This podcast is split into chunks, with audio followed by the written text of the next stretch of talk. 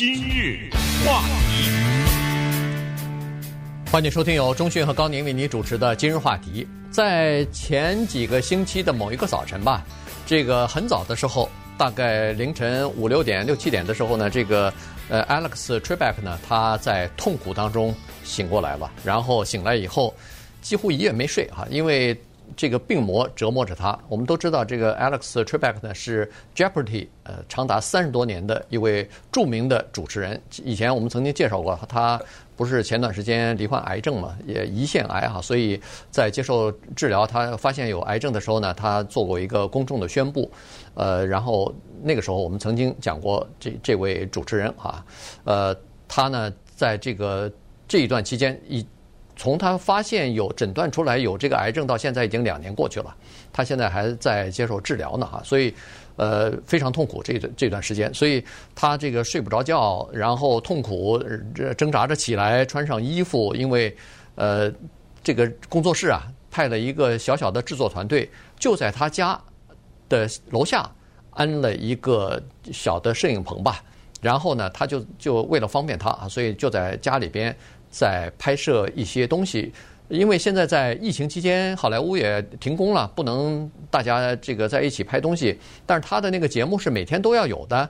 呃，以前存库存了一些啊，在呃早早先的时候，正常的时候呢，他一个星期工作两天，每天呃工作的时候呢，基本上都是一次就录五集啊，所以呢，呃有一些存货。但是现在存货基本上都用完了，因为从三月份到现在。一直就没有拍过新的东西了，所以用完以后呢，他们这个公司就决定说要用以前的一些比较经典的呃，选一些集出来呢，呃，重播啊。那但是用完了三十六年了啊，对对，太太多了这些东西经典，呃，可以可以值得重播。况且他这个节目基本上也没有什么太多的，都是知识性的嘛，没有什么太多的时效啊。所以呢，但是重播你不能随随便便就重播。他们很认真啊，每一次重播，每个重播的每一集前面都有他的一个呃介绍啊，他自己重新再录一个开头，那就需要重新再录制了。所以他就是在这样的痛苦的状态当中呢，就是坚持着工作。嗯，今天为什么把他给拿出来呢？因为今天他的生活中呃出现一件事情，就是今天他的回忆录出版了，他的回忆录的名字叫。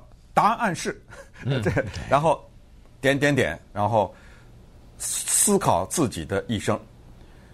这个人物呢，在美国生活很难躲过，尤其是尽管你英文不好，你家里有孩子的话，那这是基本上躲不过的。在美国生活，你说没有听说过，或者不在某一个场合见过，甚至你去拉斯维加斯拉饺子机。在那个饺子机上面的图画上面，你都没有见过它，这是很难的啊！因为在拉斯维加斯呢，有一种饺子机，它的名字就叫 Jeopardy，这个就是长达四十多年的，他主持三十六年，人家之前还有主持人，还有二十年啊，四五十年的一个历史，可能是最悠久、生命力最强的电视节目，就是大型的智力竞赛节目。这个智力竞赛节目是结结实实的给你现金的。你赢多少钱就真拿多少钱的，呃，不是在那儿只是一个象征啊，或者是一个数字。这个电视节目从它的题目的设计到主持的风格，到参加的这些来自于美国各地的各个年龄层的优秀的人才，使得这个节目呢有着极强的生命力。而在过去的三十六年，都是这个加拿大移民 Alex Trebek 啊，这个声音每一次在那个节目开始的时候就是。有一个人喊出他的声音，然后他缓缓地走上台，从他有胡子到后来没胡子，对，大家看着他在这个银幕上面呢，慢慢的变老。八十减三十六，这就是当年他主持节目的那个年龄，因为明天是他八十岁的生日，所以这一切都集中在一起。那刚才说他早晨起来痛苦万分，那是因为。当他被确诊为胰腺癌以后呢，经过强烈的和有效的治疗，一度医生报出了好消息，说他的这个癌症啊，还有可能被控制住。嗯，但没想到呢，在今年就出了坏消息了，就说他的癌症恶化了。胰腺癌大家都听说过，这是很多的癌症当中应该说是最可怕的那几个吧。之一，所以他呢已经通知了医院和各界吧，就是如果再恶化、再需要强烈的治疗的话呢，他已经表明了，他说他将停止治疗。那也就是说，他知道他的生命呢走到这儿就走到尾声了啊！这个人他的一生啊，真的是与名利密切的相关。同时呢，他也很不幸，他发生过一次几乎要了他命的大型的车祸，他幸存下来了。这个人呢，他两次急性的心脏病发作，活下来了。他一次是脑溢血吗？就是脑血栓嘛，啊，血栓，脑血栓，最后要开颅手术，他活下来了。现在又被胰腺癌给追上来了，在他八十岁的这个年龄，嗯，非常痛苦啊！在治疗的过程当中呢，这个疼痛是呃是没有办法避免的哈。那个他在呃拍摄的过程当中，有的时候已经就是剧组人员和他的这些呃，比如说呃编题目的这些人要密切的合作的，都都在一起的，在编的时候就发现他有的时候上一个楼梯。中间都要休息一下，坐在楼梯上喘口气，然后再往再往上走哈。就是，呃，但是呢，不管怎么疼痛，不管怎么面色苍白、流着汗，但是只要一介绍他出场，只要他和现场的观众一打招呼，马上就像变了一个人一样哈。就是人们就发现说，这个人的敬业的精神，这个他的生命的价值，可能全部就就都献给这个节目了。这个真是了不起。后来。他说有一天，他太太拍拍他的肩膀，问他说：“呃，Alex，你今天感觉怎么样？”他的他就跟他太太回答说：“他说，说实话，感觉不好，而且他就说，我现在叫做生不如死，我宁可死，也不愿意再忍受这样的痛苦。你就可以想象得出来，他每天煎就是受的这种疾病的煎熬。”是多么的巨大！嗯，二十年代的时候，一九二几年的时候呢，这一家人从乌克兰移民到加拿大。那么后来呢，他又到了美国。他怎么开始他的生涯的呢？他在大学的时候应该是阴差阳错吧，跑到广播电台去主持节目去了。呃，他的声音也比较适合在广播上，你知道吗？他那个。为什么怎么比较适合呢？第一就是我们在广播上讲所谓穿透力，他那个声音啊有穿透力，而且他的那个声音，他那个吐字啊非常的清楚，清楚，哎，干干净净，干净极了。你知道，在广播也好，电视也好，我们喜欢这种主持。你大家再注视一下美国那种新闻播报啊，什么这种人，哎，那字这清楚极了，咬字都是经过特别的训练，当然也有一些天生的这个成分。所以大学毕业他就一下做了十几年的广播，然后在一九六四年的时候啊。美国有一个电视节目，就是我们说的智力竞赛节目，叫 Jeopardy。呃，当时呢，著名的主持人叫 Art Fleming，一口气主持到一九七五年。呃，那个时候可以说也是蛮受欢迎的，但是还没有到今天的这个地步。那么那个时候呢，Alex Trebek 已经在业内有点小的名声，所以开始进入到美国主持一些边缘的这种电视上的游戏节目。呃，这个人有意思，他就喜欢主持这个游戏节目啊，他大概这方面，呃，比较幽默啊，比较机智啊等等。那么有一个人就帮了他大忙，呃，我相信很多人都看过美国的黑白的电视剧，叫我爱 Lucy，嗯，呃，I Love Lucy，那个演员呢叫演 Lucy 的那个演员叫 Lucille Ball，呃，他呢看上了 Alex Trebek，他觉得这个人有才能，是他向电视台。推荐说，既然 Art Fleming 要退休，我知道这个节目要接很难，因为你接任何一个主持了十几年这个节目都很难啊，对不对？人家一般都不太接受。他说：“但是请你们交给这位啊叫 Alex Trebek 这个人，让他来试一试。”呃，在很多人阻力的情况下，Lucille Ball 把他推上去了。推上去以后，他开始了他的难忘的三十六年的 Jeopardy 的主持生涯。那么他。怎么推的这个收视率是怎么一个情况？啊，他是几点起床？这个节目是怎么准备的？这个人在他的新的回忆录里，尽管今天出版，但是我们已经看到了当中的一些内容。那怎么描述自己的在生活中的他又是一个什么样子？那稍待会儿呢，给大家慢慢讲。今日话题。欢迎继续收听由钟迅和高宁为你主持的今日话题。呃，今天跟大家介绍的 又是 Jeopardy 啊，这个呃智力呃猜有猜奖的这么一个游戏啊，呃持续了，这已经是大概是。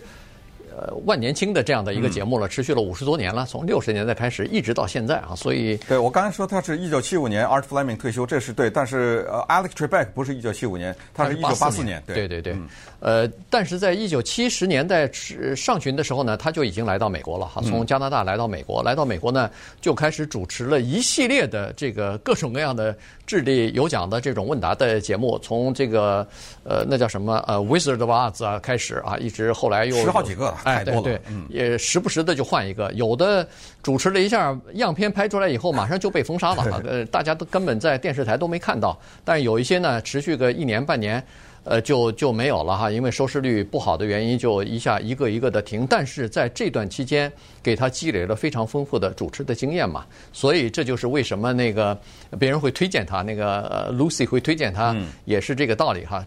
他这个人，大家看的话就知道。从年轻的时候到现在，他都是这样的，就是说他一上台就给人家一种呃很镇定的这种感觉，就是一下子他上来以后，你都觉得你的心都好像平静下来了，都好像呃下来了。然后他，但是你还是觉得他有点威慑力啊，对，他有点权威的感觉。对，但是他呃面面面部带着那种微微的笑容哈，似笑非笑的那种眼神，呃，看着你，就是说呃。就是蛮亲切的，让你感觉到哦，这是一个不是一个很严厉的老师，而是一个和你交谈的这么一个学者哈。他基本上是给你呃这种感觉，所以在接任这个 Jeopardy 的时候呢，压力是非常大的，因为人们对这个节目的主持人的要求功力期待值是很高的，因为刚才说过了，以前的那个 Fleming。主持十多年，已经有了不错的声誉了。这个节目已经在业内已经挺挺有名的。因为如果没名的话，他不可能在电视台持续二十年还在还坚持在那儿呢。所以呢，他去了以后，真的是一个极大的挑战。嗯，呃，这里面这本书啊，给我这样几个印象啊。首先呢，人家问他，记者说，出版社追着你写回忆录追了几十年了，因为你是这么一个。家喻户晓的人物，你都拒绝了，怎么现在你答应了呢？你知道他怎么回答的吗？他说：“你想不到，Simon and Schuster，这就是出版波顿的那本书的，出版 川普的侄女那本书的这家大型的出版社。他说你想象不到他们给我多少钱。他说这钱多到让我没法拒绝。那你下一个问题就是你还要钱呢？呃，他绝对的上亿，咱不敢说，绝对在千万了啊，他这是肯定的。”你知道人家接下来说什么吗？这句话才真正的是震撼的，全捐。嗯，哎，我这个书的版税，我在这本书上回忆录上捐的所有的每一分钱，我不要，全给捐了。这个目的我才写书，不得了吧？对对。还有一个，我看这个书里面的一部分的内容披露出来的，我觉得挺有意思的。因为这个人，你不管你说他镇定也好，你说他有权威感也好，或者是一个。君子也好，他就是这种样子，就是让你觉得呢，他在生活中也是这个样子，但是在这个回忆录里，他坦诚的告诉大家，他不是这个样子。只要那个电视机一关，这儿你要做好准备接收下面这句话。这个人满嘴脏话，嗯嗯，他骂人骂的很难听，就是英文当中各种最难听的那个字，他满嘴脏话，这就是他身边的工作人员都知道的。这这么是一个特点，差再有一个就是，他离那个文质彬彬差得很远。他从小就是一个很闹的一个孩子，而且玩命的一个孩子。他小的时候玩这事儿，自己自制了一个降落伞，从二楼往下跳。你说这不是？对。而且在学校里是靠他的双拳打架，一路从美国 从加拿大打到美国，是这这么一个人。对对。嗯呃，上军校，你可以想象这个很调皮的孩调皮孩子，他就要报考军校。当然，军校后来辍学了啊，辍学以后就回到那个渥太华大学，好像是是啊，念念那个哲学了啊。所以呢，从念哲学开始，逐渐的就走入到这个呃广播主持、广播和电视的这个主持的行业里边去。呃，刚才说还有一点就是，呃，他开玩笑说这个钱。呃，我无法拒绝。实际上这是开玩笑，因为他那钱，当然当然，钱全部是捐出来。其实真正的原因是说，呃，他知道很多人都在写他和他的这个节目的书啊，其中今天也有一本书，别人写的他的传记，呃，没有经过他授权啊，没有经过他同意，人家当然也可以写他啊，根据别人的采访啊、了解啊，也可以写他。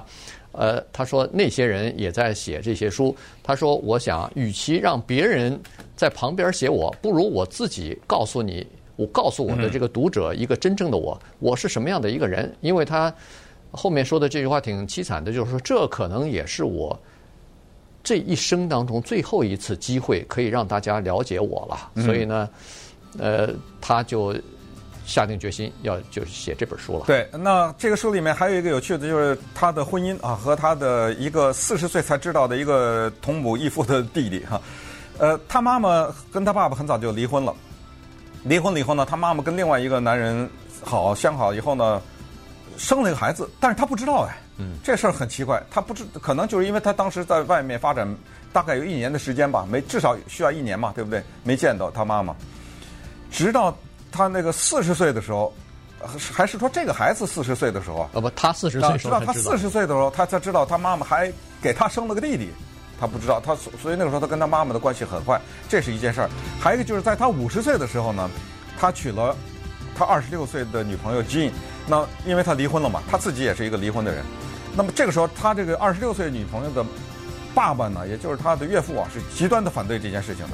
你要知道，他五十岁的时候已经是全国的名人了，对不对？要什么有什么。那他爸爸还是反对他这件事情呢，里面写的也挺详细的。